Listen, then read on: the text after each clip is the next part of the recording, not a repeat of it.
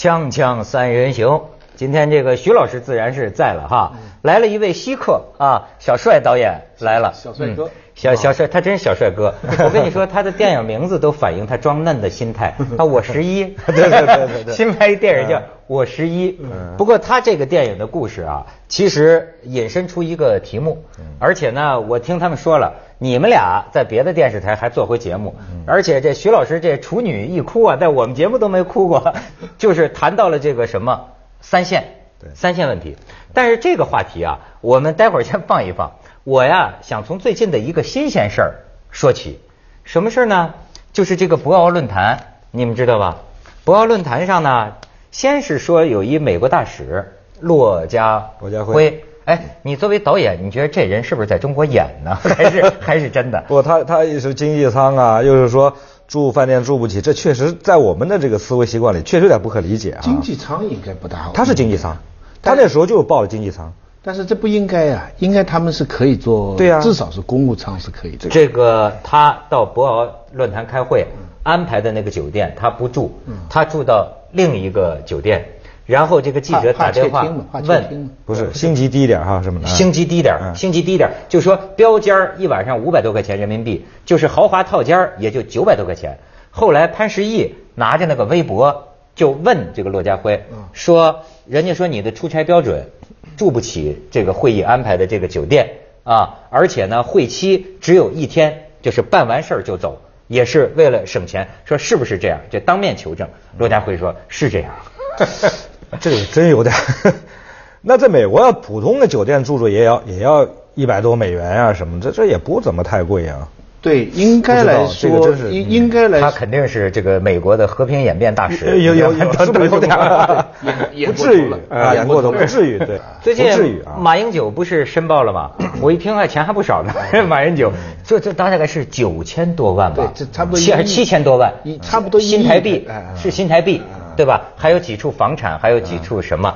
但是他底下的那个什么肖万长啊，什么吴敦义啊，那钱一算，大概人民币就是呃两几百万，就少少少少少得多啊。不过。既然咱们就说到这个上线和下线啊，我跟你讲，上线和下线这玩意儿还真的是啊，这个我现在觉得要感，有时候要感谢他们这样的一些导演，就是敢于拍这个不是商业大片的那种电影的导演。呃，你们说的那天我也不知道是为什么徐老师一听见三线就哭了。啊我对三线这个没有哭啊，哪里有哭呢？哎呀，全国人民都传遍了，对都看徐老师哭了乱说啊！没有，就稍微有点感触而已了。你为什么感触了？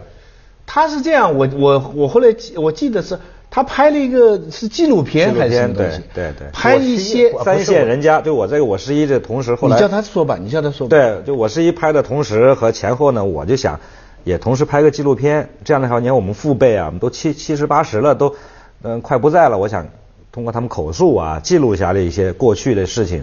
这样的话呢，那天就摘了一些片段，就过去我们的阿姨啊、叔叔辈就讲他们这个，讲到激动处啊。哎，讲到他们的命运，讲到他们为子孙、他们的孩子、他们的孙子、他们的担忧，然后还讲到他死了以后，我都哪都不埋了。对对对对，我想起来了，啊是这么，是这个三线从上海去贵州的，对。呃，三线的这些职工，他们在贵州过了差不多大半辈子了嘛，嗯，但是有一个老太好像是在说，她就是说我呢死了以后呢，我也不要葬到上海去，嗯，但我也不想葬在这个地方，嗯，我也不知道我会葬在哪里，嗯，就大概讲这么一番话，哎，那么这番话其实你要讲到他整个这个这个不话很真诚，这番这几几句话完全是真诚的话，那是那我觉得种恐怕先得给今天年轻的这个观众啊解释一下这个啊三线，三线对。因为你像包括我呀都不是特别了解。关于三线，我第一个就知道是彭德怀。当年庐山会议之后，整彭德怀嘛，就把彭彭德怀说发配到西南三三线总指挥，然后再有一个什么印象？你看这几乎啊跟中国远征军一样，我跟你说被人说似乎遗忘多年的一个。我为什么知道呢？因为做主持人呐，有时候经常收到一些来信，说实在，我现在还留着，那都是就是字字写，声声泪啊，往往都是后头。牵着几十个人的这个名名名名名名字，我我这一时找不着那个信，那信就是基本上就是胡锦涛、温家宝、窦文涛就是写给我们的，你知道吗？就是说我我从他们的信里我才知道，就原来当年新中国建设时期，有一些从大城市到了什么西南，这个贵州啊，甚至还有去新疆的，是不是？就是去去，哎，你们你们你们家算不算这种啊？对啊，我们家我就从小在三线长大的，因为我出生六六年出生，呃，两三个月以后就从那个随着父母就从厂里就整个就迁过去了，因为那我我们原来是上海光学仪器厂上光厂，然后现在整个三线是沿海一带大工业城市，包括北京啊、东北一些重工、军工企业，而且是属于那个在整个企业里面工厂里面挑高级的好的知识分子。整个的就，而且要动员，比如你这个不是这厂的，要把你，比如你的丈夫啊、爱人在外厂的，要调过来一块儿，对，去三线举家。我对我想起为什么当时就跟这个苏修有关系。说苏联打原子弹怎么办？其实是一种战略部署。对，一线、二线，你看三线都相当于抗日战争的时候国民党待的那个重庆那个陪都地方了。还有大三线跟小三线，小三线呢就是从上海这些跑到安徽。对。这这叫小三线，大三线就是到贵州、云南，就是到了西南哎，就山沟里面，山区里面，还准备他们导弹、飞机炸，我们也不能被他们炸到。把把山挖空，然后进去，然后他们那个呃部队的首长是飞机往里开，在飞机上从舷窗上往外看，开开开开开开开开开进去，觉得这个大山里面周围什么都没有了，说就这个地方记下来，再开，就这地方记下来，就点完之后按照这个坐标下去。不管离城市有多远，离贵州啊、遵义啊，不管多远，这样定出来的，这样 这么定出来，然后开始往里开进去，开进去之后，从那个荒山里面开始建房子、建工厂、建生活区、建什么什么，把这个配套就在那开始运材料，就开始生产那个军工企业，为了防炸弹，还得把山有时候挖空，就这样。这厂到现在都有好多，那个里面好多厂。现在我去拍戏，再往里走，走到最后都走。害怕了。现在我用现在的车往里开，比如到了遵义，我我曾经拍青红的时候往里走四个小时，到了遵义以后，遵义的下面一个区往省内炸四个小时，完全没有人了。比长征路线还要偏僻的地方。一旦一进去以后，一进去以后傻了，就是你就看的全是那个空楼，一个一个的红砖墙，一排一排厂房都空了，居住区曾经人丁兴旺，现。家家户黑洞洞的窗户里面全部都荒芜了，长的杂草，一个一个像那种，他们全因为我是到了两千零几年衰败以后，又开始有挪移出来了，没法生产了呀，市场市场经济，他们的成本一高，往里运来运去的没法竞争了，又不搞统购统销了，所以他们就又挪回了，而且一时半会儿也不会打仗了，也不会打仗了，就挪回了离他们最近的城镇，但是呢回回不去了，你想你想举家。过来几十年之后，想举家回上海户口怎么办？各方面关系没法弄了。而且还有这个心理上的，你说这种是自尊自尊心呢，还是自卑感呢？所以会有你说的那个，就说我这骨灰放在上海也不合适，放在这儿我也不是这儿的人。我呀，徐老师就哭了。锵锵三人行，广告之后见。所以为什么就聊到小帅这我十一呢？不是他十一，他这片子啊，就是。一九七四年到一九七六年间，一个十一岁的小男孩通过他的眼睛亲眼目睹了一个杀人事件、杀人案，对吧？最后呢，好像也让这个杀人者就被正法，就讲这么一个故事。很显然，这个小男孩啊，就是这个三线的子女。对，三线我们一代人其实也是代表了三线我们一代人的这个整个，呃，我的背景是三线，但是我十一嘛。你的十一，任何人都有十一。这个啊，我可能就是说，我了解，因为我也是这个工厂大院长大的，我父母都在工厂工作，所以我也了解一般北方工厂里是怎么样一个生态，孩子们怎么玩。我不知道你像你这个这种在贵州云贵大山里这种三线的生活有什么特别的？呃，其实就是封闭，因为它跟周边的那个，我们一进去以后就那么两千多户，两千多个人。从那开开开掘出一个封闭式的一个地方，跟当地人几乎不怎么接触。然后我们小孩其实活动范围非常小，一个山坡下面的生活区和学校，这就是我们童年成长的所有。然后周边的那个寨子呀、城市，像贵阳市很远，那根本对我们来说根本没可能去，黑乎乎的也没车。然后呢，我们其实孩子连工厂都很少进，偶尔找妈妈会进工厂，工厂都很少进。就那小小山坡、小树林、小河，这就是我们的天地。然后呢，但是呢，因为那个时代以及那个特殊性，我们呢，通过一个孩子呢，多多少少要领略到感觉到大人的不一样，感觉到我们这批人不一样，既不跟当地人接触，又慢慢的回不了上海，然后这些人又大人又开始产生一些变化。到了改革开放以后，人们开始开始觉醒明白了跑，它是个封闭的一个一个概念。所以，所以那个张爱玲写《小团圆》，她给她给宋琦写信的时候，就讲了一句话，我觉得是很朴素，但也很有道理。他说，作家其实最能把握的还是自己最熟悉的事情，嗯，就最熟悉的事情。你他把握他熟悉的事情，他就会打打动人。嗯，但是我跟三线一点关系都没有，我只是个概念上听说。但是他只要把这个作品写出一个真情哈，你就是跟你不相关的人，你会为他流泪。而有些人讲到你切身的事情，你不会被他感动。他你要再仔细去想呢，他的悲剧在什么地方呢？首先，第一个怀乡，怀乡啊，永远是一个很 touch 的，就是很感动的情绪。但是，一般的怀怀乡是两种，一种是你从乡下到了城市，你生活的比原来好，但是呢，你回不去了，你有隔膜了，闰土啊，鲁迅的这个这个故乡这种，那时候这家乡回不去了。有一种有一种无淡淡的悲哀，这种这是一种。第二种是你在城里你不喜欢，你怎么都融不到城市，你总觉得你家乡好。沈从文编程这种，嗯，好那时候家乡是无限的美好，但是他们那种怀怀乡是非常特别，那是一个特殊年代造成的特殊情况，因为它是什么？它是乡，这个乡是一个比较好的城市，嗯，他去的是一个比较偏远的落的落后的地方。换句话说，他的怀乡是从一个弱势的、穷困的地方怀念他原来好的地方，而那个好的地方回不去，这种情况是很少的。所以那些人在外面，你知道，他们虽然在贵州的山沟里，可是其实你仔细听，他们是一个小上海。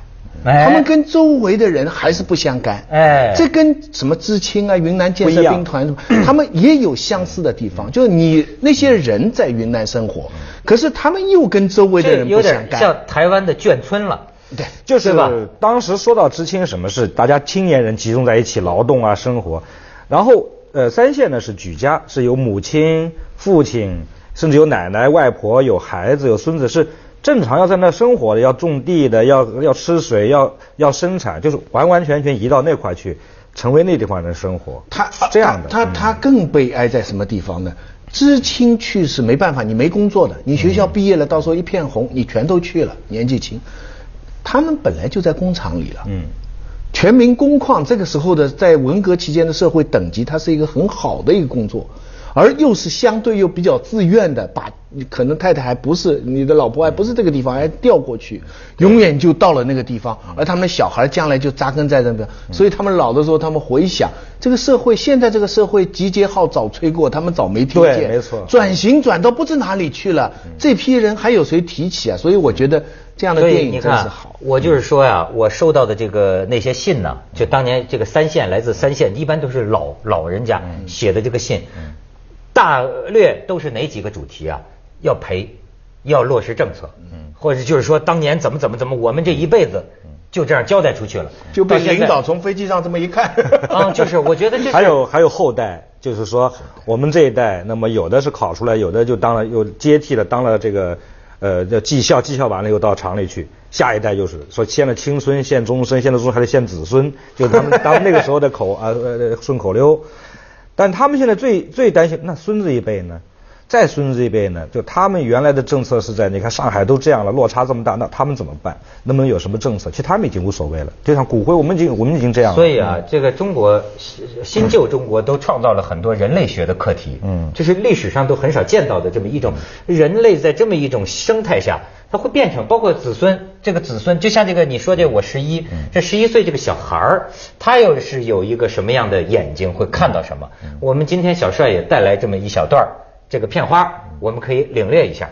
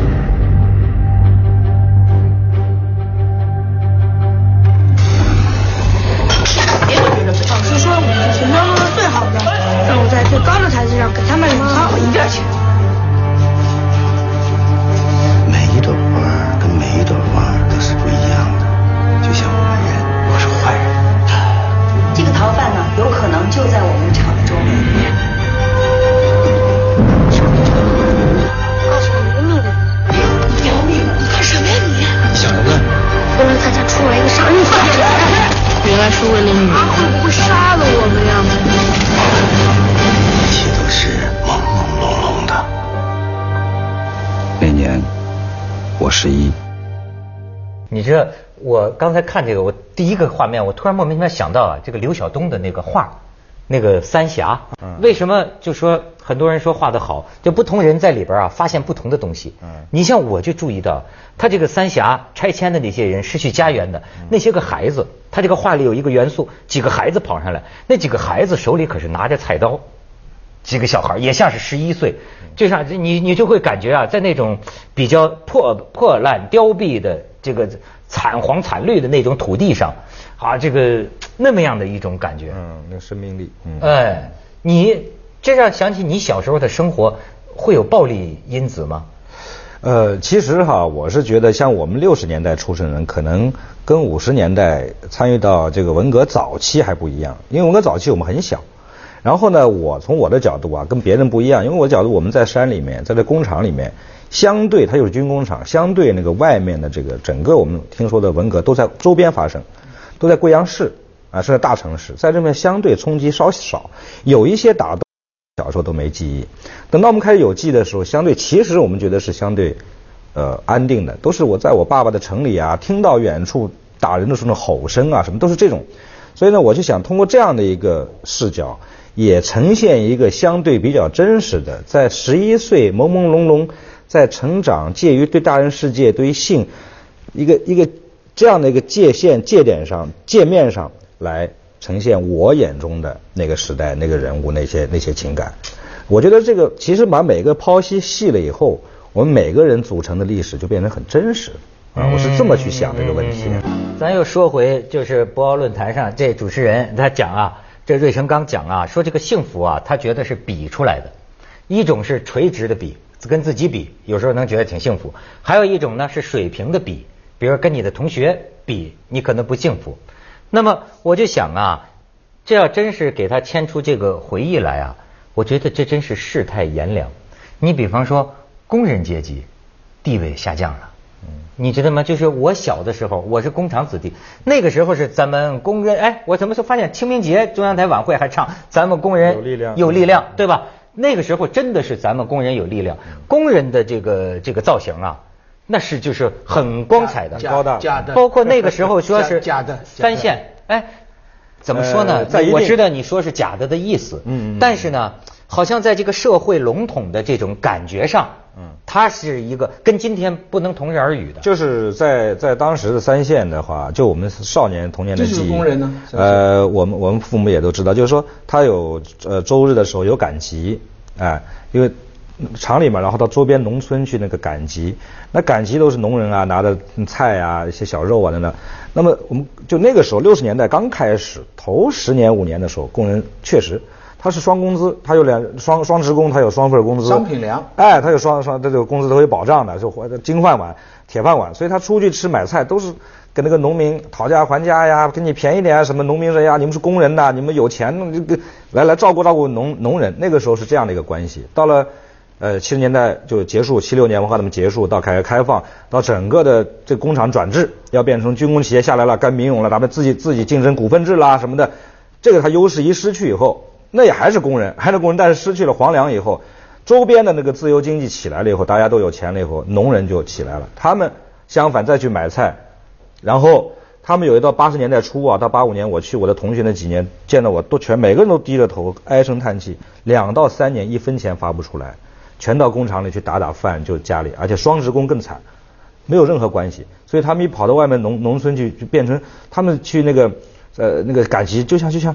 做贼一样的，最后人家说：“哎呦，工人来了，可怜可怜可怜哦，那个菜多给你一把吧，哦，那个米多给你的，就可怜可怜。”他的也确确实有个哎，确实有一个大的变化。但那些大山里的厂现在还开吗？现在就就慢慢他的股份就不行了，就做不下去了，就开始挪挪出来，挪到这个周边，留下一些痕迹，留下一些残根断瓦，然后呃出来外面。然后呢，他们怎么分怎么融到这个社会里？后一代因为老的退休了嘛，我这辈人现在都要快五十多岁要退休了。然后老一代更退休了，新一代就融到了他们的社会。接着下来为您播出《西安楼冠文明启示录》。